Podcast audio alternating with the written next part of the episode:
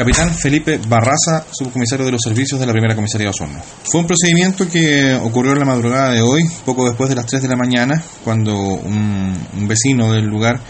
eh, del sector de los carreras con Angulo, llamó a carabineros informando que eh, había visto a tres personas transitar a esa hora de la noche con eh, neumáticos, portando neumáticos en sus manos, lo cual le llamó la atención y pidió la cooperación de carabineros. Al llegar al lugar el personal eh, estos se dieron a la fuga, logrando interceptar a uno de estos sujetos, un menor de 17 años, quien eh, señaló que efectivamente eh, había sustraído los neumáticos de un local comercial eh, de nombre